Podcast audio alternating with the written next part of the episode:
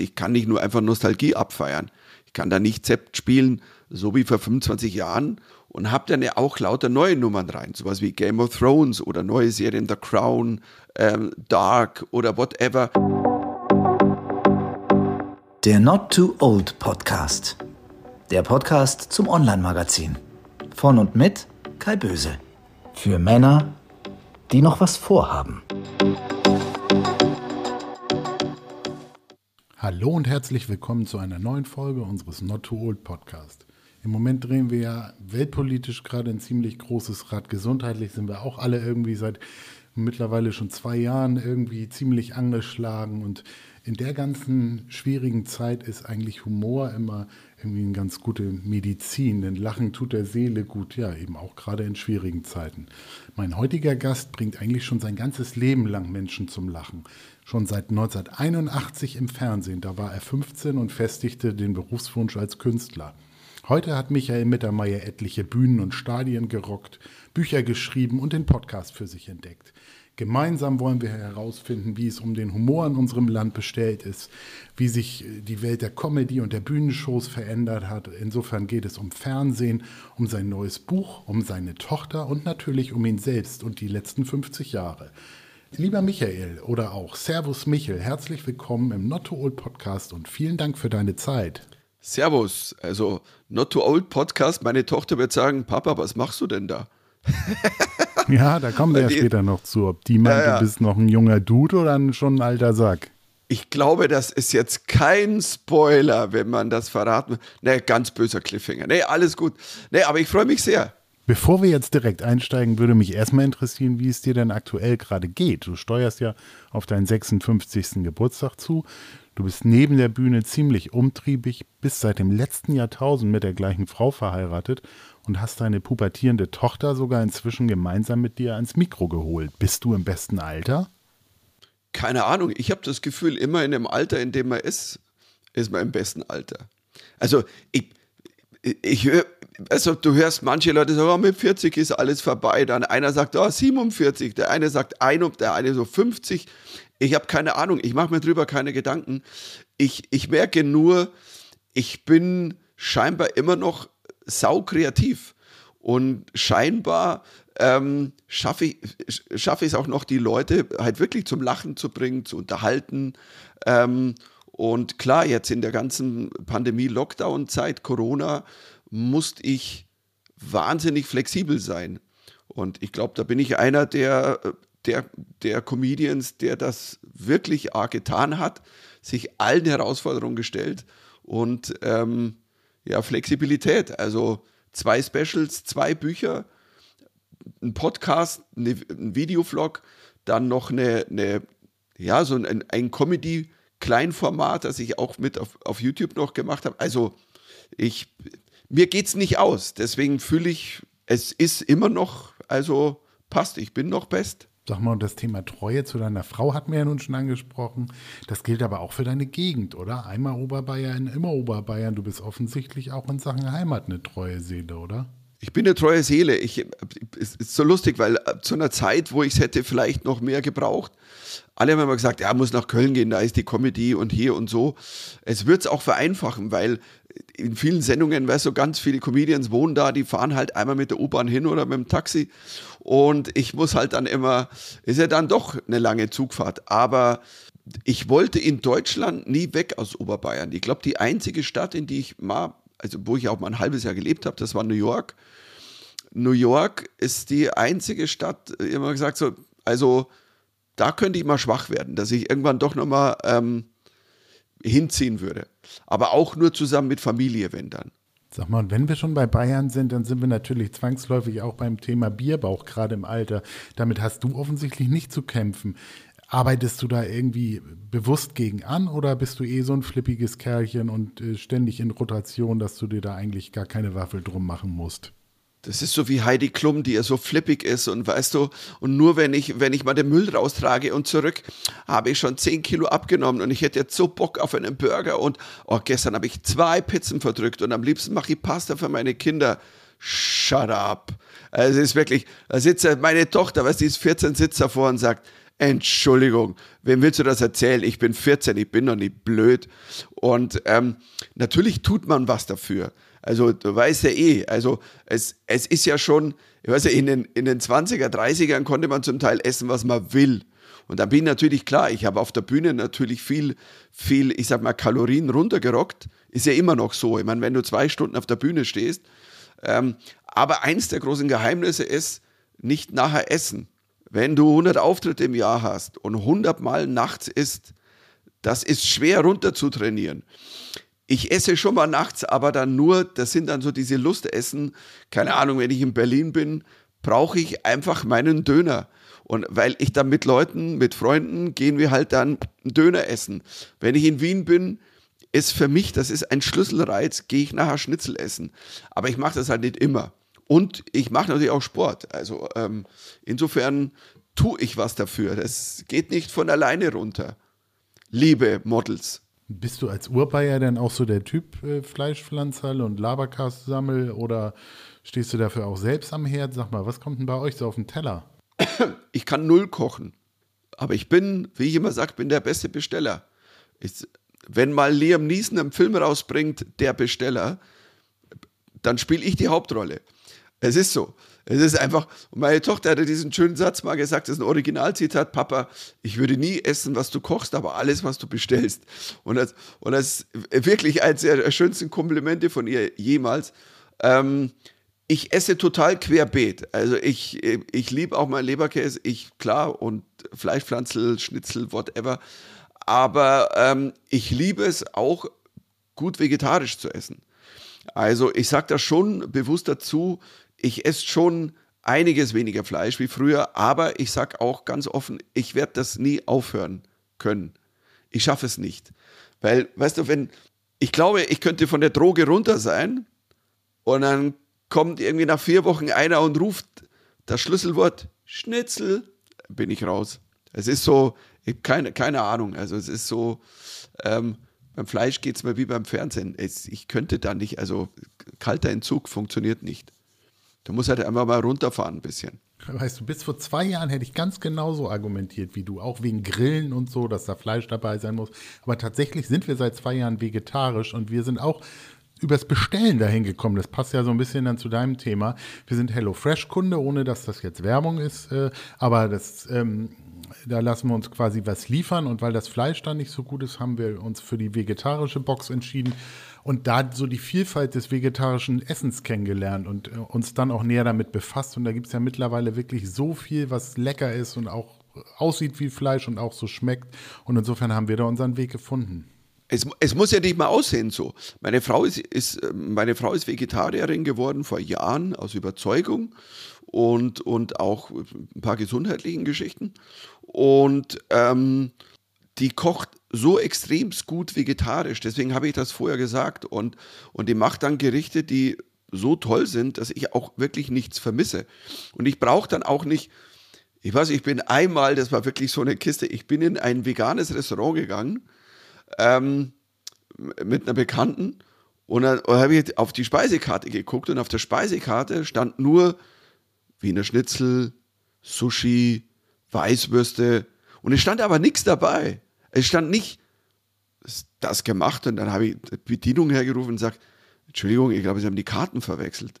Also, nein, nein, wir machen die Gerichte alle aus anderen Dingen. Da sage ich, also wenn das jetzt ein Joke sein soll, finde ich, also ich finde das total Panne, weil wie wollt ihr denn jetzt mich, der eigentlich gern auch Fleisch isst? Ich stehe hier und sage, ich möchte doch hören, was es ist. Ich möchte lesen, es gibt in München einen unfassbar tolles ähm, vegetarisches Restaurant, das Tian. Ähm, ist wirklich großartig. Also, und ähm, da steht immer drin, das ist hier der Sellerie mit dem und der so und ein Ei und so. Nicht, äh, gut, Ei nicht, aber ähm, doch, Ei schon. Ähm, ist ja nicht vegan. Ähm, und ich sitze da und sage, ich finde es toll, wenn man es draufschreibt. Und, und esse das dann total gerne. Und ähm, aber wie gesagt, so, hey, Dönerneid in Berlin. Also, weißt du, für mich, ich, ich war, es war, es war zwei Wochen bevor der, bevor der erste Lockdown war, bevor Corona, also zwei Wochen bevor wir überhaupt wussten, Corona ist wirklich Ding, waren wir in Berlin Und ich sehe mich mit meinem besten Kumpel Sven und auch Co-Autor Sven Kemmler. Wir waren auf dem Dave Chappelle-Konzert und sehen uns noch, also nachts um drei. Wir haben vorher mit denen noch sehr gut gefeiert nach dem Auftritt und waren Döner essen. Und zwar, pass auf, zufällig. Weil wir haben uns verabschiedet, ähm, After Show ich hatte dem guten Whisky mitgebracht. Ich bin ja Whisky-Nerd, das weiß man aus meinem Videopodcast. Und ähm, dann haben wir einen super schönen Abend gehabt, war wunderbar. Und dann haben wir gesagt um drei, Sven, pass auf, hey, es war so wahnsinnig, man, mit so einer Ikone wie Dave Chappelle. Also jetzt hier, wir standen hier, haben gequatscht, getrunken, geraucht. Mhm. Also äh, das Richtige, ich rauche ja keinen Tabak. Ähm, und dann habe ich gesagt, komm, lass uns, wir gehen jetzt einen Döner essen, nur wir zwei. Wir gehen zum Rosenthaler Platz, das ist mein Lieblingsdöner. Äh, und da gehen wir jetzt hin und verarbeiten diesen Abend. Und die, und die anderen, ja, wir würden gerne noch irgendwo essen gehen in Berlin. Und ich so, ich bin raus, komm, Sven, wir gehen Döner essen. So, wir sind zu Fuß gegangen, 20 Minuten, weil wir irgendwie das Ganze verarbeiten wollten. Wir waren so gut drauf. Und wir kommen in den Döner. Und wer sitzt da? Dave Chappelle mit seiner ganzen Posse. Und dann saßen wir da Döner essend und das ist ein Bild, weißt du, allein das werde ich nie wieder aus meinem Kopf bekommen. Allein das gibt mir die Berechtigung, glaube ich, ever. Döner zu essen, ja, da hast du recht, Dave Chappelle. Oh. Und selbst wenn es eine Falafel ist, also Sehr schöne Geschichte. Sag mal, du hast ja etliche Preise eingeheimst, vom Deutschen Comedy-Preis über die 1 Live-Krone bis zum Deutschen Kleinkunstpreis. Sticht einer davon in deiner Vitrine irgendwie besonders hervor? Muss ich mal nach rechts schauen, da stehen die alle.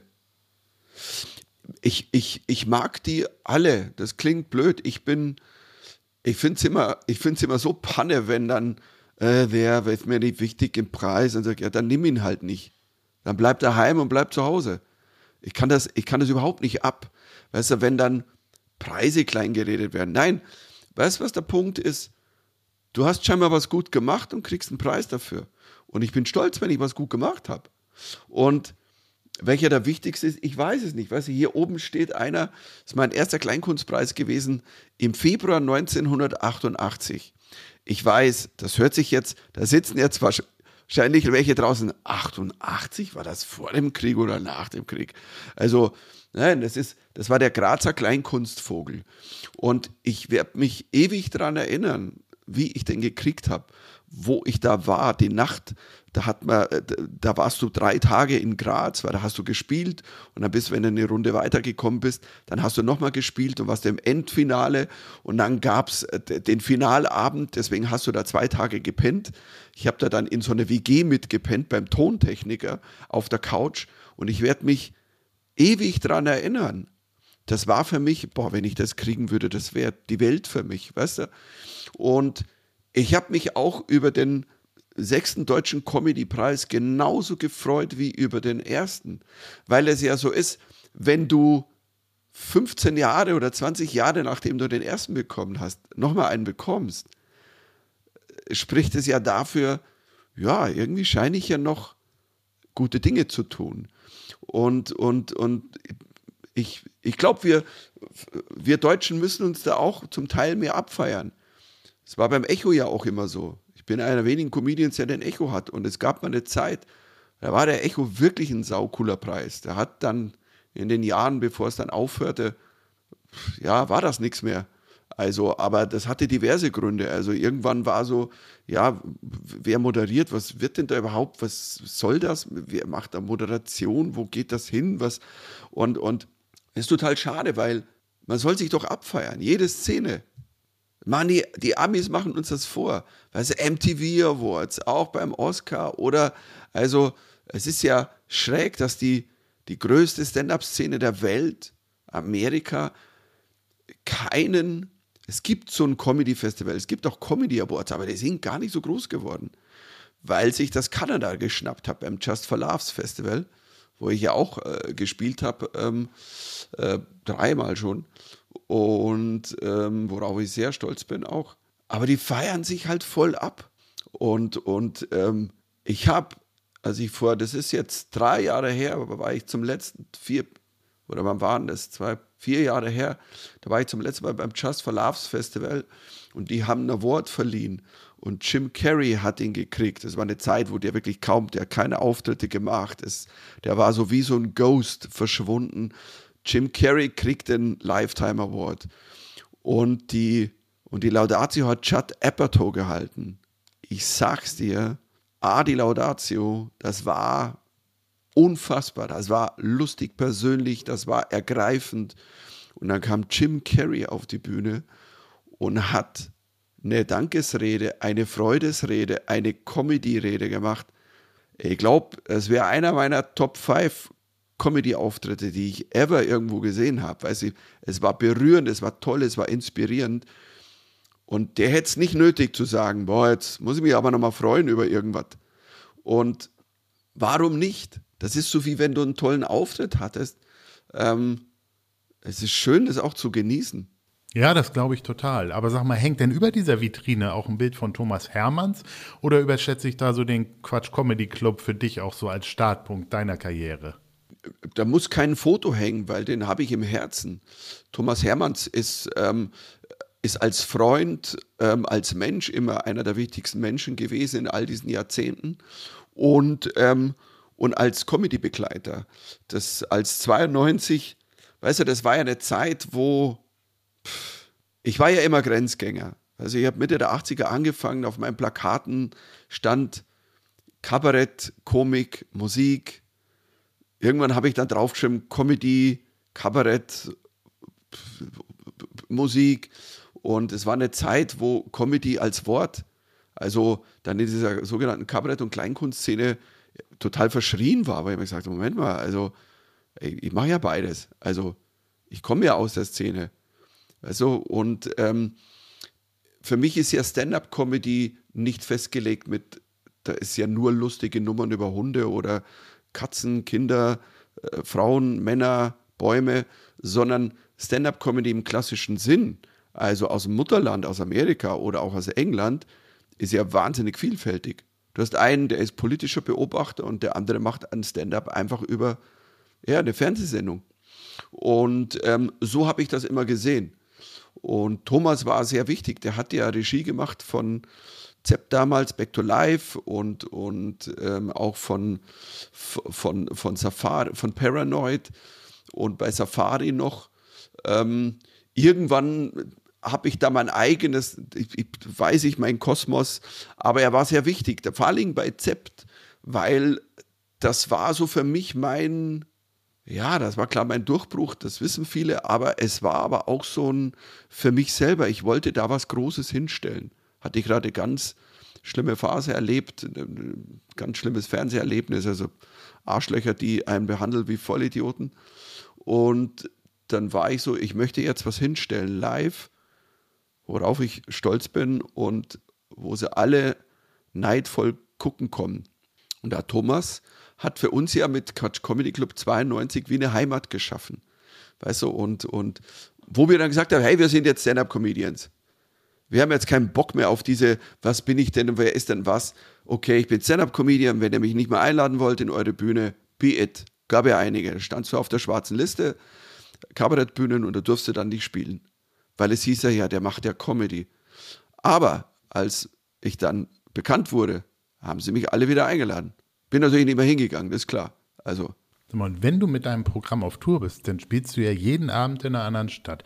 Und du kriegst ja eigentlich das trotzdem immer so hin, dass die Leute denken, das ist dir alles gerade so in diesem Moment eingefallen. Das ist ja auch irgendwie wichtig, so diesen Zauber hinzukriegen und diese Verbindung zum Publikum. Wie sieht denn das aus? Hast du so ein Zwei-Stunden-Programm denn tatsächlich im Kopf? Lernst du das auswendig? Ist es doch immer so ein bisschen improvisiert? Hast du einen Teleprompter oder ja, wie kriegst du das eigentlich jeden Abend wieder so hin, dass das immer wieder funktioniert? Also ich könnte dir ein Programm, das ich dann schon eine Zeit spiele, ich könnte dir zwei Stunden das Programm aufs Komma jeden Tag spielen und alle würden glauben, das ist ihm gerade erst eingefallen. Das ist die Kunst. Könnte ich. Tue ich aber nicht.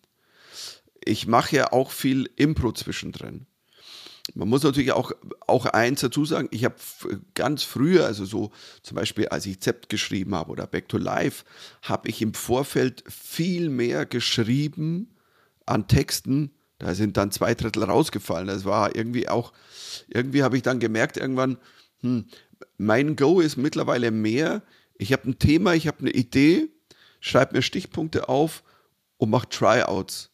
Und da entwickle ich Programme. Es gibt Programme, das letzte Programm, oder nimm das, was ich jetzt, dieses Zwischenprogramm, weil ich ja nicht spielen konnte. Mein Programm, die 13, hätte Premiere gehabt, 2020 im Herbst, gab es nicht, gab keine Auftritte. Dann gab es aber kleine Auftritte, dann gab es Autokinos und dann habe ich da ein völlig neues Programm entwickelt. Und rein aus der Impro raus.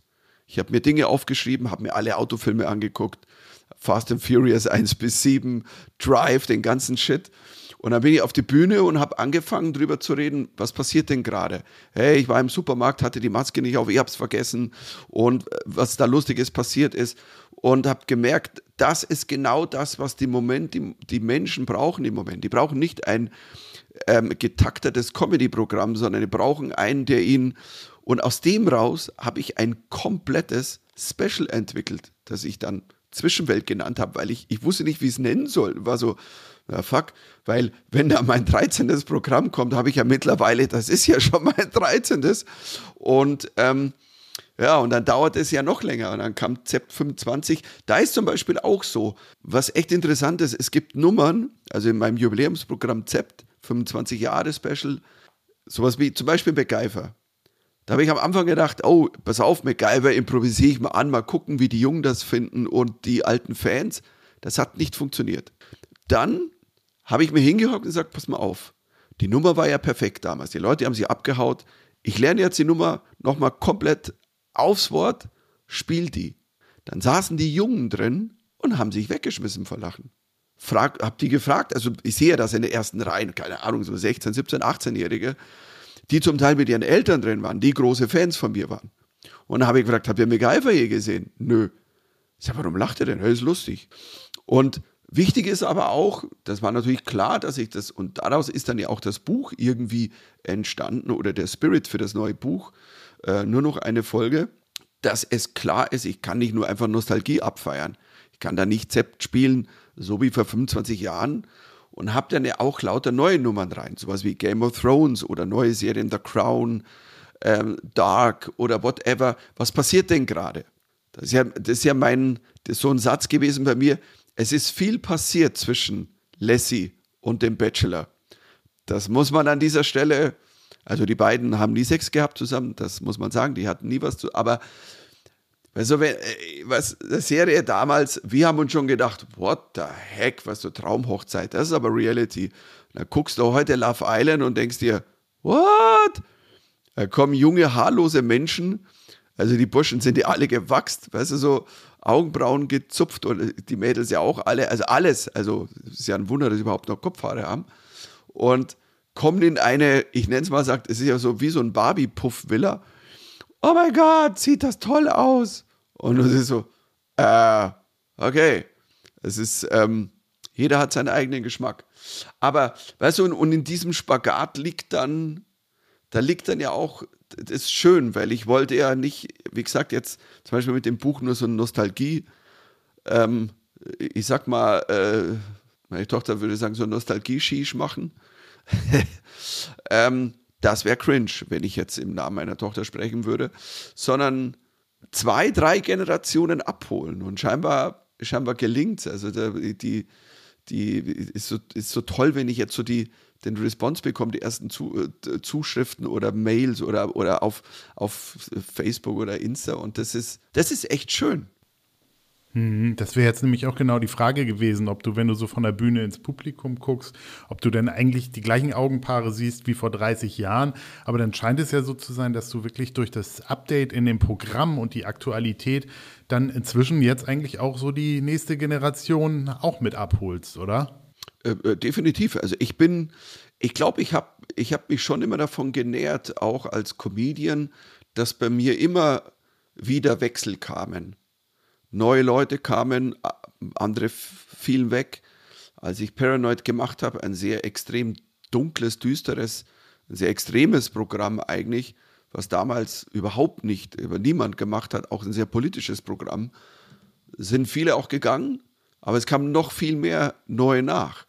Und, ähm, und was auch, was ich in den letzten Jahren, also muss, vor allem bevor Corona zugeschlagen hat, so in den Jahren, also so ab 2017, 2018, ähm, bin ich so auch auf die Open Mics gegangen. Also die, diese Szene ist ja mittlerweile riesig geworden, vor allem in Berlin. München haben wir auch eine tolle. Und ähm, da sitzt ja ein völlig anderes Publikum. Da sitzen ja wirklich, ja der Schnitt 18 bis 22. Und ich kann mich erinnern, ich war mal in Berlin, weil ich am Kotti, habe ich für ähm, Passun Aschand, ein ganz toller Kollege, der hatte, äh, macht, glaube ich, Dienstag, ist immer Montag oder Dienstag, so eine Comedy Mix Night. Ähm, am Kotti im, wie, wie heißt der Club? Ähm, boah, jetzt sage ich Majestätsclub. Nein, jetzt im, er fällt mir nachher nochmal ein.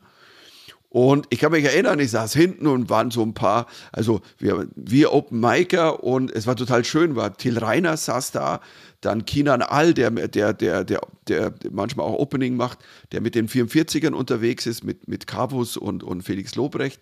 Und ähm, wir saßen so da und da ging auf die, eine, eine auf die Bühne und, und hat eine Nummer gemacht, ah, ich bin letzte Woche 30 geworden. Und neben mir saß so ein, saß so ein Tisch, junge Mädels und eine guckte die andere an. Ach du Scheiße, ist die alt, die Alte. Und ich saß so da und dachte, oh, wait for me. Jetzt komme ich. Ich könnte der Vater von der 30-Jährigen sein. Bin auf die Bühne und alle haben gelacht. Also nicht, weil ich alt war, sondern weil ich lustige Sachen erzählt habe. Es, es spielt, wenn du dann lustig bist, keine Rolle. Das ist eine meiner größten Erkenntnisse generell, was ich im Ausland auch. Also, ich weiß so, damals auf dem Just for Laughs Festival habe ich mich dann mit ein paar, auch immer noch, oder damals noch nicht so extrem bekannt, aber heute äh, riesig bekannten Comedians, aber auch damals Stars, Russell Peters zum Beispiel weltweit, Russell Howard. Ähm, ich habe mit dem, äh, ein paar von den Jungs in derselben, in derselben äh, Mix Nights gespielt und da meinte einer von denen, ich glaube, es war damals der Manager von, von, von Russell Howard, der meinte, die ist, nee, Russell Peters hat das zu mir gesagt. Der sagte zu mir, dir ist schon klar, warum die Comedians hier überhaupt mit dir sprechen. Weil mich kannte ja keine Sau. Ich war ein deutscher Comedian, in Deutschland sehr bekannt, aber da kannte mich niemand. Und ähm, hatte eine super Zeit, war in dieser ganzen Posse mit dabei und, und bin mit denen rumgezogen. Und da meinte Russell Peters zu mir, dir ist klar, warum die anderen mit dir sprechen überhaupt. Dann sage ich, wie? Die sprechen mit dir nur, weil du wirklich lustig bist. Wenn du nicht lustig bist, spricht niemand mit dir, also von den Comedians. Weil dann bist du nicht interessant. Weil das Level, entweder du bist berühmt, was ja einige von denen waren, also sehr berühmt weltweit, oder du bist so lustig und hast die zum Lachen gebracht. Und ähm, Darauf war ich tatsächlich immer stolz. Und dann war es auch egal. Ist auch egal, hast du deutschen Akzent oder nicht. Das hilft dir mal eine Minute. Oh, schräg Deutscher. Aber nach einer Minute brauchst du einen geilen Gag. Aus, spätestens. Weil sonst bist du tot. Und über wen kannst du so richtig lachen? Du, es gibt, äh, es gibt sehr viel. Also, es wird ja, was ja in Deutschland wird immer so viel rumgenüllt. Äh, haben wir gute Comedy? Äh, natürlich haben wir gute Comedy. Äh, wir haben großartige Comedians. Ähm, wir haben Thorsten Sträter. Wir haben einen Kurt Krömer. Wir haben Hazel Brugger. Gut, ist eine Schweizerin, aber die macht wahnsinnig viel in Deutschland. Ähm, ich sage jetzt mal deutschsprachig äh, Comedians. Äh, wir haben äh, die Caro Kebekus, was? Und das sind alles bekannte Namen. Wir haben ähm, viele Namen, die nicht jeder kennt. Du hast in dieser ganzen neuen jungen Generation von den Rebels, Rebel Comedy, Salim Samatu, äh, Samatu, ähm, Khalid Bunua, ähm, du hast Benaisa, du, du hast, es kommen so viele neue auch nach. Ähm, Sag mal, und klappt denn die Comedy heute ohne Fernsehen? Du hast ja ein paar jetzt aufgezählt, da sind ja viele dabei, das ist ja eher so die alte Garde, so mit Johann König und mit Atze und ähm, ja, jeder kennt euch, weil ihr natürlich auch eine enorme Präsenz hattet durch die verschiedenen Formate. Heute findet das ja eher wahrscheinlich auf Social Media statt. Viele der Comedians haben wahrscheinlich große TikTok-Kanäle, viele haben auch eigene Podcasts, aber das ganze Thema ist irgendwie feingranularer geworden, oder? Du machst ja offensichtlich um den Nachwuchs keine Sorgen. Das ist ja schon mal eine schöne Erkenntnis, ein wichtiges Statement, aber ansonsten findet das jetzt auf anderen Bühnen statt. Ist das so? Das ist richtig. Also, ich meine, äh, beste Beispiel, ein Felix Lobrecht. der macht ja fast nichts im Fernsehen. Der will auch nicht. Der hat auch gesagt, warum? Ähm, der, der, hat äh, durch seinen Podcast-Kanal auch gemischtes Hack und dann natürlich aber auch durch, der hat halt einfach die Challenge angenommen und hat hunderte Auftritte gemacht in den Jahren, bevor es dann auch geklappt hat. Open Mic Nights, vorher Poetry Slam. Und es gibt mittlerweile eine Comedy-Szene, ähm, die nährt sich nur, in Anführungszeichen, aus aus, aus diesen Leuten, die dann zu diesen ähm, Open Mics kommen und dann äh, Insta ist da ganz groß, also Insta ist eines der wichtigsten Dinge und ähm, ich meine, weißt du, ich, ich, es ist wirklich manchmal schräg, weil äh, Felix ist wahrscheinlich der im Moment größte Ticketverkäufer äh, Deutschlands als Comedian, vor allen, also vor allen, es gibt niemand, der so schnell so viele Tickets verkauft. Ich kenne aber Leute, die eigentlich Comedy mögen, die halt dann meine Generation, also Felix Lobrecht, sagen die, keine Ahnung, habe ich nie gesehen, weil er eben im Fernsehen nicht stattfindet. Aber der könnte jeden Abend vor 10.000, 15.000 Leute spielen. Und ich finde das sehr cool, dass sich da eine sehr unabhängige neue Szene bildet.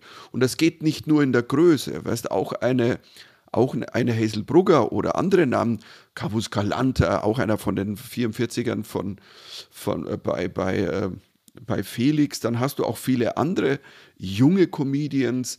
Ähm, was ein Jan van Weide, großartiger, aber den habe ich kennengelernt ähm, im, letzte im Herbst in, in Köln, also persönlich kennengelernt, mag sehr, was der macht. Und die können sich aber auch, weißt du, so über ihre Dinge auch 200 Leute, 300 Leute, die kannst du dir da erspielen, 400 Leute. Und bevor du überhaupt diesen Riesenschritt auch machen solltest, weil ich finde, es ist immer wichtig, dass du, bitte, geh nicht zu früh ins Fernsehen. Du siehst dann leider, also dann siehst du manchmal, ähm, siehst du bei Nightwash Comedians und Comedians, die haben dann da ihren fünften oder zehnten Auftritt und sagst, warum hast du nicht gewartet? Es ist Quatsch, es ist zu früh. Es funktioniert nicht. Oder hast auch Leute, die gehen dann dahin, machen Auftritt, das poppt hoch, weil das Thema gerade Wahnsinn ist und boah, edgy, irgendwas. Und dann ist sofort Fump, schießen nach oben. Und ähm, die haben gar keinen Inhalt. Und zwei Jahre später, drei Jahre später mehr, ist da auch schon nichts mehr. Oder auch schon kurz danach. Und Fernsehen kann auch schnell verheizen. Ja, das glaube ich absolut. Sag mal, du hattest jetzt gesagt, Social Media und Instagram ist ein wichtiger Kanal. Spielst du denn dieses Spiel eigentlich noch mit? Legst du da auch gesteigerten Wert drauf? Machst du Insta-Stories? Pflegst du den Kanal auch selbst? Oder sagst du, das ist nicht mehr so meine Spielwiese, lass ich da mal lieber die Jüngeren dran abarbeiten? Also, ich gehe nicht auf TikTok, weil selbst da würde meine Tochter sagen, Papa, du auf TikTok, das ist so, keine Ahnung, jetzt können wir ja wieder Pyramiden bauen. Also das ja, also nein, man muss schon wissen, wo man steht, aber ich habe Insta zum Beispiel irgendwann für mich entdeckt, das ist, keine Ahnung, vor vier Jahren oder eh relativ spät. Und ich mochte Insta gerne, habe am Anfang nicht so viel gemacht, aber mal ein schönes Bild posten oder vom Auftritt, whatever. Und habe dann Insta für mich, aber auch Facebook, habe das lange, das lief so dahin. Und ich habe eigentlich 2020, als der, als die lange Nacht des Lockdowns war, also der erste, und ähm, da waren aber die Weitwalker noch nicht spazieren. Die haben wir ja erst seit, seit 21. Ähm, ist so Wahnsinn, oder? Spazieren gegen ist Demo und du denkst dir, what the fuck? Wenn meine Eltern zu mir gesagt haben als Jugendlicher, wir gehen jetzt spazieren, ich gesagt, ich sag mal, habt ihr sie noch alle spazieren gehen, ist wie sterben, nur langsamer. Also ich meine, was soll das denn?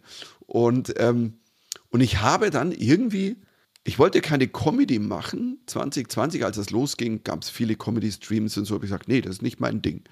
Und habe aber für mich gemocht, dass ich irgendwie was mache, dass ich sage, ich zeige, was ist, wer bin ich, was mache ich gerade. Und habe ich diese, diesen Whisky-Montag angefangen. Flasche Whisky aufgemacht. Ich liebe Single Malt, bin da auch, also seit sehr, sehr langer Zeit, bin da echt Expert. Also kannst du mir nichts vormachen. Und weil ich so frustriert war, in Woche zwei habe ich hingehockt, Insta, weißt du, oder Kamera aufgenommen, hier, geiler Whisky, erzählt, was ist das so? Und ich bin frustriert, Freunde, wir müssen uns was Gutes tun, weil das frustriert so. Und habe gelabert über die Zeit, was passiert gerade. Du, und ich habe da nicht reingeguckt und am nächsten Tag habe ich gesehen, äh, was? Wie? Zehntausende Leute kamen, haben das angeklickt Ich habe hunderte Kommentare bekommen, wie selten. Also wie vorher bei, auf diesen Kanälen. Und ich glaube, das war dieses persönliche Element, was dann so funktioniert hat. Hab da ja auch angefangen mit diesen, damals war es ja noch ein, nicht ein Podcast, sondern die Gespräche mit meiner Tochter, die man ja nicht gesehen hat, nur mich. Also ich habe mich gefilmt, hinter meinem Handy saß meine Tochter. Und ich wusste irgendwie, weil wir so coole Gespräche hatten, so lustige Gespräche beim Abendessen oder wir haben Filme geguckt, Serien, hey, wir alle haben ja Fernsehen gebinged ohne, ohne Ende. Und zu der Zeit war sie, war sie, war sie elf und hat sie angefangen, dass man natürlich viel Sachen, die zwölf Sachen schauen konnte, ja, die man schon mal gesehen hatte, so, aber die man gern wieder guckt. Oder und, und, und diese ganzen lustigen Talks und sagte, was wäre denn, wenn man mal irgendwie miteinander eben Synapsen Mikado, weil Pubertät und hier die Synapsen spielen Mikado, aber der Untertitel Gespräche mit einer Zwölfjährigen, jetzt ist Gespräche mit einer 14-Jährigen, die Jungen auch ernst nehmen. Die haben einen ganz anderen Blick auf die Welt, auf Corona, auf was passiert da, Ängste, ähm, lustige Sachen. Und das hat sich dann auch das, ich dachte, keine Ahnung, das werden sich ja mal tausend Leute anhören, alles gut, ist mir egal. Du, ich habe eine Welle bekommen und, und ähm, ich glaube, der erste Clip, den wir über Star Wars damals gemacht haben, ist einer meiner meistgeklickten Facebook, wo dann eine Million sich das mich angeguckt haben, nur mich im Bild und hören meine Tochter. Ich sage, wir reden über Star Wars. Ich sage, what? Und bin auch stolz, dass es mittlerweile ein professioneller Podcast ist auf allen Podcast-Kanälen, weil es auch dann so eine Entscheidung war und habe dann auch meine Tochter gefragt und die ist auch stolz, zwar nicht so, boah, ich bin so cool, sondern man merkt, sie weiß, dass sie was zu sagen hat und sie spürt, dass sie da was Gutes macht. Und das haben wir ihr auch so erklärt, wenn du, das ist eine Kunst. Sag mal, und könntest du denn sagen, für wen der Podcast gemacht ist? Also ist es für deine Fans, die dich schon länger begleiten, oder ist es bewusst eine Verjüngung? Möchtest du junge Menschen auch über deine Tochter erreichen? Oder denkst du da eigentlich gar nicht drüber nach und sagst, du hast halt Bock auf ein cooles Gespräch und freust dich, wenn die Leute es hören? Ihr wart ja in den Bestsellerlisten da wirklich schnell oben. Das ist natürlich auch super, wenn du da als Promi deine Community aktiviert bekommst. Da kannst du ja eigentlich schnell Reichweite aufbauen, ne? Ich habe mir davor eigentlich keinen Gedanken gemacht. Ist wirklich so. Es klingt blöd, aber ähm, weil ich, als wir das ja äh, am Anfang gemacht haben, dachte ich ja nicht, dass das so viele Leute hören wollen würden. Und mittlerweile ist das, glaube ich, ein ganz, ganz wilder Mix. Also es sind Fans, die sagen, hey, das ist nochmal so eine Stufe drauf. Ich meine, es ist ja so, ich, meine Tochter ist ja auch in Comedy-Nummern drin. Also wenn jetzt zum Beispiel, oder nimm das Buch, da sind ein paar so Dialoge, die so urlustig sind, die wirklich, die sind so passiert mit meiner Tochter. Als wir zusammen eine Folge Bonanza geguckt haben, was eine 14-Jährige eine Folge Bonanza guckt, ist natürlich klar, ey, wenn die nicht lustig darauf reagiert, dann haben wir ein Problem. Und ähm, deswegen gucken sie auch Fans, weil sie sagen, ah, das ist wirklich, das passiert bei denen wirklich. Aber ich glaube, ganz viele, ich, ich habe ganz viele Zuschriften von, von, von Fans, die das mit ihren Kids gucken. Also sagen, hey, meine, mein Sohn ist 14, der findet Lilly super cool. Und ähm, aber auch, dass irgendwie, selbst wenn die älter sind, ich habe Zuschriften von Eltern, die sagen, hey, unsere Kids sind so 18, 19 aber wir hören euer Ding zusammen, weil ihr sprecht ja auch über alles, die Welt da draußen gerade und irgendwie tippt uns das an. Und ich glaube, das ist wahnsinnig verschieden. Und ähm, ja, deine Tochter ist ja auch wirklich sehr schlagfertig und ein toller Gegenspieler da in diesem Podcast. Aber ist es denn so, bereitest du sie jetzt damit auch ein Stück weit auf so eine Medienkarriere vor? Also entsteht da auch ein Berufswunsch, weil sie jetzt auch merkt, dass man auch mit ja, dem Witz und, und den Themen ähm, eine große Menge an Leuten erreichen kann? Ähm, schaffst du jetzt damit eigentlich für sie auch so eine Perspektive oder sagt sie, nein, ich will auf jeden Fall erstmal meine Schule fertig machen? Also wie ist da bei ihr so die Tendenz? Nee, tatsächlich null. Sie hat überhaupt keinen Berufswunsch. Fernsehen, Comedy, gar nicht. Also ich war sogar verwundert, als wir das auf, also nach diesem Video, Handy gefilmten Vlog, Podcast, whatever du das nennen willst, als ich dann mal überlegt habe, mal schön wäre es ja, wenn man, wenn es wirklich ein Podcast, ich höre sehr gerne Podcasts. Also ich höre das, ähm, ich mag das Wort sehr gerne und es gibt so tolle Podcasts. Und ähm, ich war fast überrascht, dass meine Tochter gesagt hat, ja, habe ich Bock drauf. Und was sie sonst überhaupt nicht, null. Also, weil ich mal gefragt, du hättest mal Lust? So, du siehst ja die Auftritte und oder eine, also sagen wir so, wenn sie nicht meine Tochter wäre, das wäre die Tochter eines Freundes, würde ich sagen, Alter, pass auf, die musst du mal auf eine Open Mic schicken, weil die ist wirklich lustig. Die kann das. Aber die hat da gar keinen Bock. Und, und ähm, aber ich habe das Gefühl, dass wir so in den letzten Jahren, also wo, was ich total schön finde, sie hat ein paar Comedians, Comedians für sich entdeckt, die sie zwar nicht dauernd hört, aber was sie mag, Comedy hört sie eigentlich gar nicht. Also wirklich, auch ihre ganzen Freundinnen und Freunde sagt sie, du, haben wir mal drüber gesprochen? Nee. Wir haben so gar keinen Comedian, wo der bei uns so der Erste im Game ist. Also es gibt keinen, kein, äh, den Goat bei uns oder so. Und, ähm, und jetzt, wenn so Namen fallen, also zum Beispiel Tané, war ich mit, mit der war ich in der Sendung, hat sie das angeguckt und die fand sie total cool und finde auch Tané ist, ist eine großartige Kollegin. Ich finde das toll, was die macht. Dann Thorsten Sträter war bei uns mal äh, privat und dann haben wir so gequatscht und er ist ja großer Batman-Fan und dann hat er ihr erzählt und hier um Batman und ich habe ein Batmobil zu Hause, was er wirklich hat und ähm, und, und, und wir, sind, wir sind große Fans von, von Marvel-Filmen und haben uns die DC-Filme angeguckt und da haben wir natürlich mit Thorsten, hey, der war sofort eine Referenz für sie und da hat sie sich auch mal im Fernsehen eine Nummer angeguckt und und das ist so lustig. Letztes Mal, wo ich in der Sendung war, sieben Tage, war Thorsten dabei und Tané war mit dabei und er meinte, Lilly, richte doch den beiden einen lieben Gruß von mir aus. Und ich so, okay, äh, ja toll, schön. Und die haben sich total gefreut. Und ähm, es ist schön, wenn die Jugend ihr eigenes Ding entdeckt. Ich, es ist, wird den Teufel tun. Das Einzige, zu was ich sie wirklich gezwungen habe im Fernsehen, das habe ich dann ja auch beschrieben als Kapitel, das ist, das war damals Star Wars, die alten, die ersten drei. Weil sie wollte nur die neuen sehen, die ganz neuen, weil die mittleren, die werde ich hier nie zeigen, das macht keinen Sinn.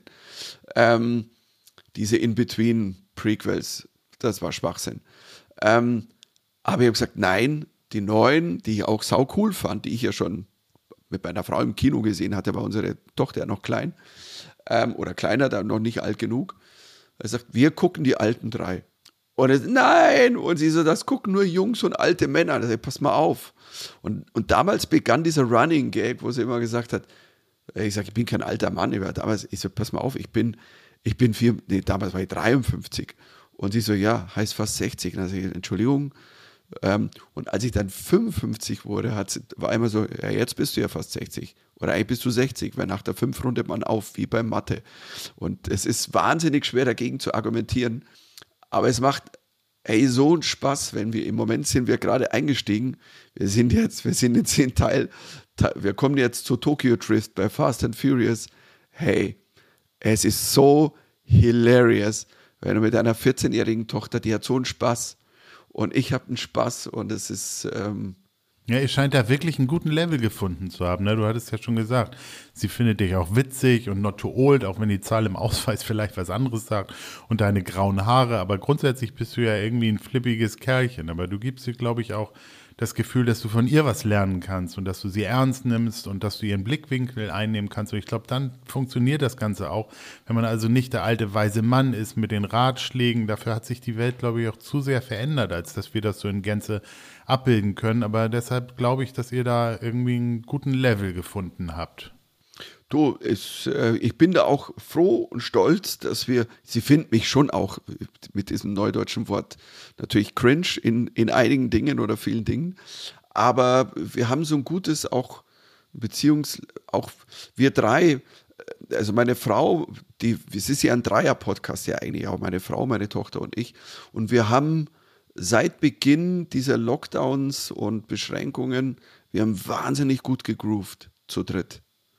Was zum Beispiel auch ganz toll ist zu sehen, weißt du, wenn ich bin mit meiner Frau seit jetzt, jetzt werden es 32 Jahre zusammen. Das ist eine sehr lange Zeit. Also, und ähm, immer noch sau gerne. Und wir haben, wir sind so zusammengewachsen in diesen letzten zwei Jahren nochmal.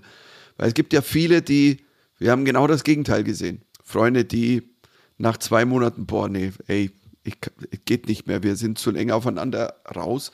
Und bei uns war es umgekehrt. Ist doch aber auch super, wenn du da den Partner gefunden hast, mit dem du so über lange Jahre zusammenwächst, ist ja auch Arbeit, aber definitiv, super, also wenn das so mit euch funktioniert. Ich will natürlich auch noch auf dein Buch zu sprechen kommen, aber eine Frage noch, weil du nun vorhin auch irgendwie von Thorsten Sträter erzählt hast und du bist ja auch mit Sascha und Ray Garvey auf Tour und da wollte ich mal wissen, hast du denn so Freundschaften auch jetzt im, im prominenten Kreis oder so Best Buddies? Äh, Gibt es da ein offenes Visier unter den Comedians, auch wenn ihr da vielleicht so im gleichen Teich fischt? Oder ist da sonst irgendwie so eigentlich doch eher dein Kumpel Sven, mit dem du Döner essen warst, so deine, deine Männerfreundschaft? Also wie bist du da, was so Freunde angeht, eigentlich aufgestellt? Also wichtig, dass man beides hat. Also ähm, ich habe jetzt, glaube ich, privat, ich habe schon, ich habe ein paar enge Freunde, nicht so viele, viele, ähm, aber ähm, es bringt es ja auch mit sich, wenn du auf Tour bist, weißt du, so diese 35 Jahre Tour, du kannst leider Freundschaften nicht so pflegen wie, wie andere, weil du bist halt so viel unterwegs und, und, und wenn ich dann zu Hause bin, ist halt auch Familie angesagt oder eben, wie gesagt, mit meiner Frau ähm, so lange zusammen, dann ähm, das ist anders, als wie wenn du halt, keine Ahnung, jeden zweiten, du bist die ganze Woche da und dann gehst du halt Fußball gucken mit den Kumpels, ähm, jeden dritten Tag in die Kneipe.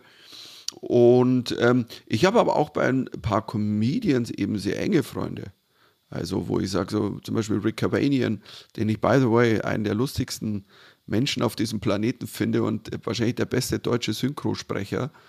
Ähm, wir sind sehr eng miteinander befreundet und man muss sich nicht dauernd treffen. Das Tolle ist, manchmal auch, wenn du nach langer Zeit, du sitzt dann vor dir und es ist, als ob eine Woche her wäre. Und das, das habe ich ja auch mit, ähm, mit, mit Kollegen. Es ist natürlich klar, dass ich, also, weißt du, Leute mit Atze in dieser Zeit, in der wir hochkamen, wir haben uns so oft getroffen bei Sendungen oder irgendwo auf Tour. Diese Freundschaft wird ewig im Herzen sein. Leider sehen wir uns zu selten, aber wenn, dann freuen wir uns natürlich wie Sau. Und ich glaube, ich glaube, beides ist wichtig. Es ist wichtig, dass du natürlich auch Leute hast, die in dem Business nicht sind. Ähm, aber es ist total schön, eben in so eine Sendung zu kommen, ähm, wo mehrere Kollegen dabei sind und du weißt, ja, wir sind muss ja nicht immer eng befreundet sein, aber wir mögen uns und haben immer eine gute Zeit zusammen. Und das ist, ist was Tolles. Ja, das glaube ich. Du sag mal, dein neues Buch, das heißt ja nur noch eine Folge. Fernsehen von A bis Z. Das geht ja auch tatsächlich so alphabetisch einmal durch die Fernsehlandschaft von früher bis heute. Wir Best-Ager sind ja so diese Generation Retro und reden gerne vom Zauberwürfel, vom Yps-Heft und einer Welt ohne Smartphone. Aber du nimmst ja auch die Leser und das Thema so auf, von Bonanza bis Squid Game, also wirklich die Reise einmal komplett durch. Wenn wir so erzählen von unseren Serien, dann sind wir immer noch so bei Alf, ein Colt für alle Fälle, Magnum, das A-Team und so weiter. Über welche Serien glaubst du denn sprechen unsere Kinder, wenn die mal alt sind? Ach, das, ich glaube, das ist, das ist wahnsinnig verschieden. Also ich denke schon, dass dann jetzt zum Beispiel, nimm eine Serie zum Beispiel wie, wie Game of Thrones, das ist auch für die Jüngeren, das, die jetzt vielleicht erst einsteigen. Meine Tochter hat es noch nicht gesehen, aber irgendwann werden wir das auch erlauben. Also das ist noch ein Stück zu weit, finde ich. Ähm, ich weiß es nicht. Also wir haben zusammen Squid Game geguckt. Oha, okay. Ich denke schon, dass meine Tochter, dass das einen Impact hat. Das ist ja, muss man ja mal sagen, klar ist das Blätter drin, nur eigentlich ist es eine 1A-Sozialstudie. Squid Game. Ist großartig. Und ähm, wir haben das zu dritt geguckt, weil wir würden das unserer Tochter nie erlauben. Zum Beispiel, das ist eine Serie ab 16. Allein darf sie eine Serie ab 16 nicht anschauen. Mhm. Bei dieser Geschichte, das haben wir zu dritt geguckt. Und was ich wichtig finde, dass man das auch miteinander auffängt. Ähm, also, keine Ahnung, vielleicht spricht die darüber. Aber trotzdem, weißt du, meine Tochter hat, als sie noch Kind war, Pipi Langstrumpf geliebt. Also ich, es kann schon sein, dass wenn meine Tochter vielleicht mal Kinder hat, whatever, dass dann Pippi Langstrumpf wieder kommt. Als, hey, guckt euch das an. Und das, das, was ich zum Beispiel im Buch auch habe, dass wirklich, es gibt Serien, dem Pippi Langstrumpf, dem Michel aus Lönneberger, die altern so gut, weil das kannst du heute noch Kindern zeigen, weil da steckt so viel Liebe und guter Spirit und auch guter Humor drin. Ja, das stimmt. Also, ähm, ich meine, wie ich geschrieben habe, also Pippi Langstrumpf, das war eigentlich die Greta unserer Kindheit. Ich meine, schau dir die an. Die ist klar freitags nicht in die Schule gegangen, aber na gut, also die ist die ganze Woche nicht. Also das war nicht Fridays for Future, sondern Woche for Future. Ähm, das hat uns abgeholt und hat diesen, die hatte so einen Freiheitsspirit und Humor, anarchischen Humor verbreitet. Und, und, und, und wenn du dann heute, aber gibt es natürlich, also wenn wir heute irgendwie lustige Sachen gucken, kannst du nicht vergleichen, aber zum Beispiel Modern Family mhm. Gibt es alle Staffeln auf Netflix. Ähm, ist eine der lustigsten Familienserien ever, die gedreht wurden. Das ist so lustig. Wir haben, ich, keine Ahnung, sieben, acht Staffeln gesehen, glaube zwölf gibt's. Irgendwann sind wir dann zu anderen Dingen über, aber was haben wir da gelacht drüber? Ich denke, meine Tochter wird sich daran erinnern. Und ähm, bin gespannt, was bleibt. Also, ähm, und ähm, ich bin ja auch nicht im alten Fernsehen hängen geblieben. Ich erinnere mich gern auch im Buch an die alten, aber es ist eben wichtig, dass du das neu dazu packst. So ein Buch kann nicht funktionieren nur als Rückschau, sondern das muss, und das hat ja auch total, das hat total Spaß gemacht, dass du sagst so, okay, du musst natürlich, also wenn ich meinen OB-Klassiker mache, dann musst du auch sprechen drüber, was ist denn aktuell bei Hölle der Löwen, die dann plötzlich irgendwas rausbringen, wo du sagst, Moment mal, wirklich Pinky Gloves? Also das ist euer Ernst?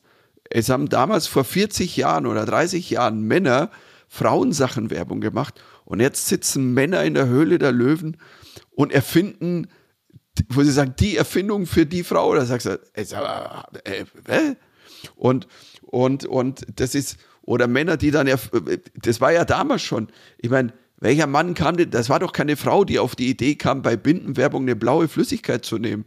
Wo, wo, wo ich mir immer gedacht habe, sag mal, was muss denn die Frau alles eingeworfen haben, damit es unten blau rauskommt.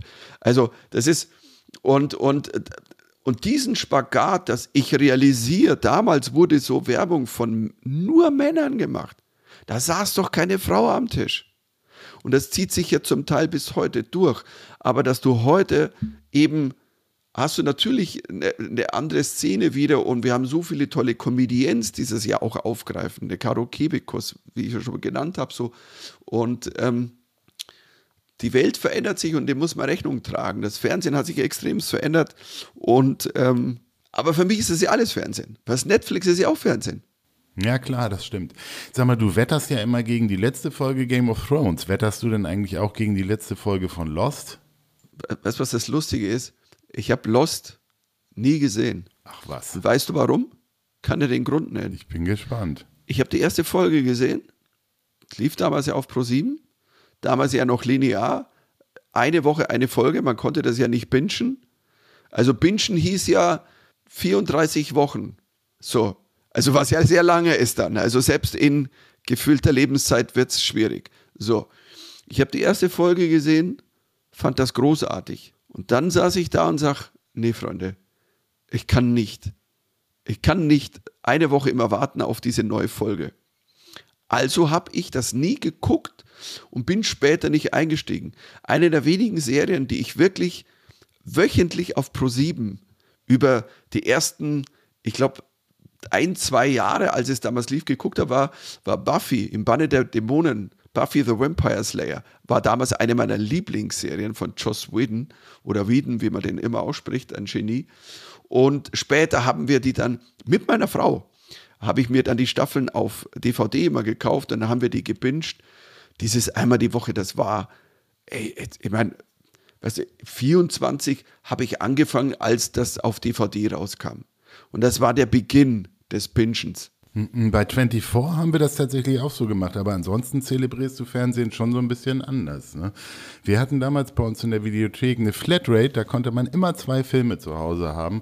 Und ist man hingegangen zum Neuheitenregal, da lagen dann 50 Cover und dann hast du geguckt, der neue mit Tom Hanks oder der neue mit Matt Damon, hast das durchgelesen und dann hast du zwei Filme mit nach Hause genommen und das war dann so der Filmabend. Und heute hast du natürlich durch Streaming auf alles Zugriff, guckst fünf Minuten rein, sagst, nee, ey, gefällt mir nicht, komme ich nicht rein, nächster, das ist irgendwie so schnell lebig und wird nicht mehr so zelebriert und bei uns war es in den 70ern so, da sind wir in den, zu Oma gefahren und haben Western mit John Wayne geguckt, die ich alle bis heute mitsprechen kann. Das wurde zelebriert, da gab es was zu knabbern und dann ist man danach wieder zehn Kilometer nach Hause gefahren. Ne? Und heute hast du irgendwie auf alles Zugriff, auf jede Serie. Aber das entspricht dann ja offensichtlich deinem Sichtverhalten, dass du sagst, ey, wenn mich was triggert, dann will ich es auch wirklich am liebsten durchgucken und äh, das hast du ja in dem Buch auch irgendwie die alten Erinnerungen, dass du sagst, ja auf ein Töpfchen geguckt, Multitasking Pipi machen und gleichzeitig eine Serie wie Drombusch geguckt oder die Schlümpfe. Also bist du wahrscheinlich irgendwie aber eher Generation Streaming, oder? Ich weiß nicht, ich bin einfach, ich bin TV-Junkie und da ja für mich Stream auch Fernsehen ist, weil ich gucke das ja auf dem Fernseher. Ich streame ja nicht, ich schaue mir ja nicht Game of Thrones auf dem Handy an oder auf dem iPad. Ist aber das wurde gedreht, da kostet eine Folge, ich weiß nicht, teuerste produzierte Serie auf, fucking all times. Eine Folge kostet, ich sag mal, 60 Millionen. Das schaue ich doch nicht auf dem iPad an. Sag mal, habt ihr ein Rad ab? Und, und ähm, deswegen ist das für mich alles irgendwie Fernsehen. Aber trotzdem, also es wird natürlich weniger zelebriert. Damals war natürlich, wenn ein neuer John Wayne-Film dann kam oder eine neue Serie raus, da war das mehr zelebriert. Aber es war auch nicht besser. Es war anders. Weil es heute ja auch so ist. Wir warten natürlich auf die neue Staffel Squid Game. Und wenn die kommt, dann wird das zelebriert. Und wie ich im Buch äh, das Kapitel, wo ich Godzilla vs. Kong, wir hatten damals diese neuen Godzillas gesehen und meine Tochter und ich, wir lieben halt auch Trash. Und als es hieß, der läuft im Stream an auf Sky, wir so, yes, Kinopremiere daheim. Du, das war wie, damals, wenn so ein Film neu anlief. Und das war fast wie Kino gehen. Ja. Also es war, und wir haben das zelebriert und da haben wir wirklich, hey, wir haben Chips und alles und M&M's und das war wie Kino, also meine Tochter und ich, mich, also meine Frau ist nicht so im Godzilla-Business, also, aber hey, zu dritt zum Beispiel, wir, wir feiern jede Blacklist-Staffel ab und wir sind jetzt in Staffel 8 und das ist ja gerade im Moment die letzte Staffel, die es noch gibt und ist so, scheiße, was machen wir denn danach? Und wir haben diese acht Staffeln, 22 Folgen. Jetzt, wann haben wir denn angefangen? Letztes Jahr im November oder im Dezember? Das ist nie so lange her, im Herbst. Das ist eine Menge. Ich weiß gar nicht, was wir da machen. Ich glaube, wir werden wie so ein Huhn ohne Kopf durch die Wohnung laufen. Was soll ich tun? Was mache ich jetzt? Wo bin ich? Ich bin Lost. Oh, lass uns Lost anschauen. Auf jeden du, Fall. Du, vielleicht, es ist lustig, weil ich dachte, weil ich habe irgendwann, irgendwann habe ich gelesen, es läuft jetzt, glaube ich, auf, ich glaube auf Amazon oder so, dachte ich, ich sollte das dann mal anschauen, aber dann wirklich komplett wahrscheinlich. Ja, aber ohne die letzte Folge. Ist, okay, dann ist das ähnlich. Ah, okay. Ähm, aber sag ja nichts. Wenn du jetzt einen Spoiler machst, bist du raus. Dann bin ich weg und ich werde nie wieder mit dir sprechen. Ja, irgendwann steht Bobby Ewing wieder unter der Dusche. Boah, das war ja, also ich habe das mal Lilly erzählt, weil ich gesagt, es gab so eine Serie Dallas und hier und plötzlich und dann stand einer unter der Dusche und dann war so, oh, ich hatte einen Traum und die letzten 30 Folgen waren alle ein Traum, alles war für einen Arsch, weißt du? Und sie so, nee, wie jetzt? Wirklich? Ich sage, ja, also ich glaube, das war auch der Moment, wo ich mir dachte, komm, leck mich doch am Arsch. Also bei aller Liebe. Also, aber dies, das hängt uns im Hinterkopf.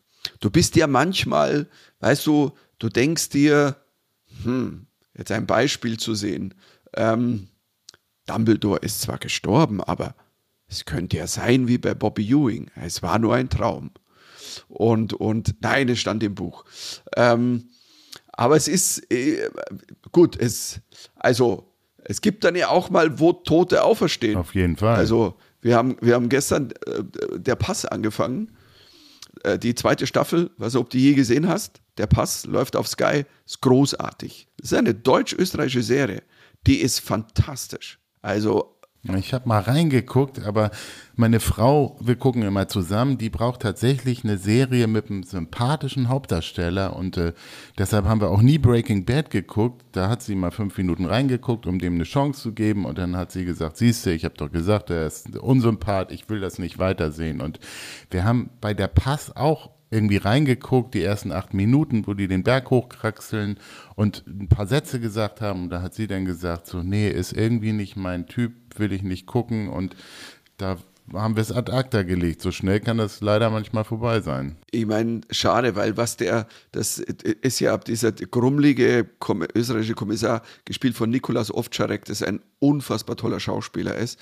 Und es gibt es gibt eine Szene, ohne zu viel zu verraten, wo, hm, also, es, das können nur Österreicher. Also, der liegt wo ähm, und, und, und, und, und zwei vom, ich weiß nicht, ich glaube BKA oder was, was sagt, du, wegen dir ähm, ist alles im Arsch und du und wenn auch wenn du wieder also wenn du wieder mitmachst du das ist das letzte und und er ist gerade ich sag mal sehr hilflos in dieser Situation und und dann äh, kann nicht laut sprechen und ruft den anderen zu sich her den Typen da so irgend so einen Vorgesetzten ey komm näher äh, näher. Und dann ist er ganz nah bei ihm quasi an seinem Mund und dann sagt er zu ihm gescheißen das geht nur in einer österreichischen Serie aber ist großartig. Und ähm, na jetzt, ich darf nicht spoilern, weil ich, pass auf, ich muss immer aufpassen. Es gibt Serien, wo plötzlich einer wiederkommt, wo alle gesagt haben, hä? Nicht bei Game of Thrones. Wer da tot war, war tot. Das hat man ja meistens dann auch ganz groß gesehen. Da hast du ja gesehen, ah, jetzt wird der Kopf abgeschnitten. Das ist relativ schwer, dann wieder dran zu machen. Also, das, also, ich muss ja, ich muss ja eines sagen. Ich habe ja, ich habe, da habe ich voll gebinged, die All of Us Are Dead, die neue koreanische Zombie-Serie auf Netflix. Ähm, ich habe ja vor Squid Game auch schon die südkoreanischen Zombie-Filme geguckt, Train to Busan und so, großartig. Ähm, es spielt ja in der Schule, in der Highschool, Zombie-Serie. Das, ey, die ist wirklich, die ist wirklich krass. Also, what the fuck, die ist krass. Ist völlig gaga, unlogisch, aber wunderbar zum Schauen. Alles gut. Da ist aber auch so. Da sterben dann welche, wo du sagst, nö, echt jetzt? Das sind ja alles Schüler. Es ist nicht so, dass da lauter Erwachsene sterben, sondern alle Hauptdarsteller sind Schüler und Rinnen. Mhm. Also, äh, aber die war doch, der war doch total, der war so nett. Das kannst du nicht machen. Wie jetzt? Der hat ihm den Hals rausgebissen. Das geht so nicht. Also, ich mag das schon. Das, ähm Sag mal, du guckst die Serien, also bis auf die koreanischen, wahrscheinlich immer im englischen Original, oder? Du bist doch der Sprache eigentlich recht zugewandt, oder? Ja, ja, jein. Also ich gucke aber äh, Englisch, wenn es geht, Englisch Original mit englischen Untertiteln. Sonst verstehe, sonst geht das nicht. Und äh, manchmal, also wenn es wirklich, wenn es keine Untertitel gibt oder auch keine deutschen, dann gucke ich es, also ich versuche es auf Englisch, aber also wenn ich dann wirklich nichts mehr verstehe. Er sagt, warum kommt er jetzt rein? Der hat ihn jetzt erschossen. Gut, und weißt du warum? Nee, keine Ahnung. Hm, wir machen den deutschen Ton mal an. Ach so, deswegen. Ah ja, dann würde ich auch erschießen. Ähm, aber die, die, die, die koreanischen Sachen, das kannst du eigentlich nur auf Koreanisch mit, mit deutschen Untertiteln schauen. Das, das, das, ich meine, das ist ja auch bei so einer Squid Game, das hat dann noch eine ganz andere Intensität tatsächlich. Ja, das glaube ich. Du sag mal, ich könnte wirklich stundenlang mit dir weiterquatschen. Ich glaube, wir haben die gleichen Sachen früher geguckt. Über Musik haben wir noch gar nicht gesprochen, aber wir kommen so langsam zum Ende. Aber eine Frage habe ich noch. Meine All-Time-Favorite-Sendung ist Dexter. Auch da bis auf die letzte Staffel, wo er dann doch nicht verschollen ist und nochmal wieder auftaucht. Aber ansonsten ist das so unser absoluter Favorit. Ähm, kannst du damit was anfangen? Wir haben die erste Staffel Dexter geguckt. Ich fand es großartig. Und da ging es meiner Frau wie deiner Frau in anderer Weise. Ihr war einfach das zu viel Blut und Splatter und also weißt du, hier wird nochmal aufgeschnitten, Blut an die Wand. Ähm, äh, äh, jetzt male ich, mal ich noch ein Bild daraus, so ungefähr. Ähm, und dann haben wir nicht weitergemacht. Und ich habe dann aber alleine nicht selber weitergeguckt, weil meine Frau gesagt, ja, irgendwann, äh, du, vielleicht schauen wir es irgendwann wieder. Aber ich, weißt du, das ist jetzt sieben Jahre her oder so oder, oder acht. Und ich glaube, dass ich jetzt einsteige und nochmal ab Staffel 1 durchgucke. Ja, mach das. Und, ähm, und, und ähm, ich mochte das wahnsinnig, weil ich kannte ja den Hauptdarsteller, den Michael C. Hall, ähm, aus äh, Six Feet Under. Und ich glaube ja, Six Feet Under, äh, Top 3 der besten Fernsehserien aller Zeiten. Ever. Und zwar ever. Six Feet Under. Eine zu Unrecht, die läuft ja nirgends auf Stream, irgendwo, nirgends. Ich, und das war so, die haben meine Frau und ich, da haben wir uns alle sieben Staffeln auf DVD gekauft und haben die, ich sag dir, das war nicht viel Zeit durchgeguckt, alle. Und da ist es so, was hast du die gesehen? Ja, immer mal, aber nie so richtig mal am Stück durchgeguckt. Und da kann ich jetzt sagen, die letzte Folge, Staffel 7, das ist wahrscheinlich die beste Folge, die je fürs Fernsehen ever gedreht wurde. Ever. Und das war unfassbar. Ist unfassbar. Und das ist ja nicht mal ein Spoiler, sondern wie ein Cliffhanger. Wenn du diese sieben, es erfüllt sich nur, wenn du das alles guckst. Wenn du das guckst und du siehst diese letzte Folge, das ist unfassbar. Danach war erstmal alles zwischen Weinen, Lachen. Wir haben, sind rausgegangen, haben miteinander geredet. Das ist unfassbar. Also, das ist jetzt ein Cliffhanger und eine Bewerbung für eine Folge, Six Feet Under. Okay, also ich gucke Six Feet Under durch, du guckst Dexter durch und dann verabreden wir uns zu einer neuen Folge, tauschen uns aus, Sehr gerne. uns ab was bis dahin mit meinem und mit deinem Podcast passiert ist. Also ich glaube, Gesprächsstoff geht uns tatsächlich nicht aus, auch im fortgeschrittenen Alter. Und da kriegen wir wieder die Kurve zu Not Too Old. Ja, wir, wir, wir, machen, dann, wir machen dann einen Podcast, der heißt dann Young Enough.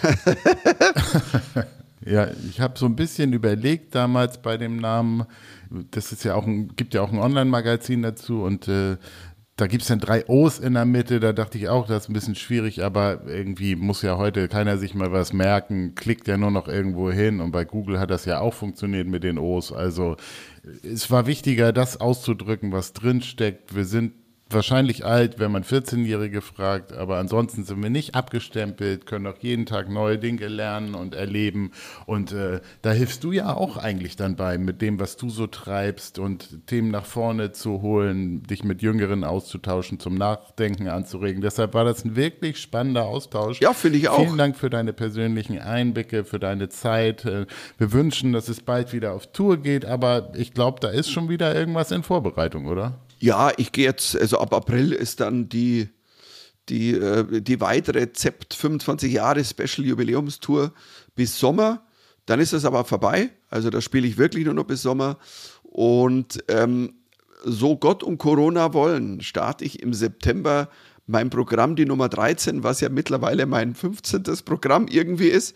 Ähm, aber egal. Also, ähm, also einfach gucken, wo die Termine sind. Ähm, ich spiele egal wo, egal wann, ich spiele alles. Ja, wir verlinken auf jeden Fall in den Shownotes auch alle Infos zu deinem Buch, zu deinem Podcast, zu deiner Tour, wenn es da Updates gibt, damit die Leute dich auch ja, live sehen und von dir lesen und hören können. Aber auf jeden Fall erstmal vielen Dank für deine Zeit. Das hat Spaß gemacht. Ja, gerne, gerne. Danke auch. Also dann, Mr. Dexter, bis bald. Und euch, lieben HörerInnen, wünsche ich eine gute Zeit. Passt weiter auf euch auf, bleibt gesund, auch in diesen etwas schwierigen Zeiten. Ähm, abonniert unseren Podcast, gebt gerne Bewertungen auf Spotify oder iTunes, da freuen wir uns. Wir kommen bald mit weiteren spannenden Themen und Gästen. Jetzt erstmal Tschüss und Quirti. Servus.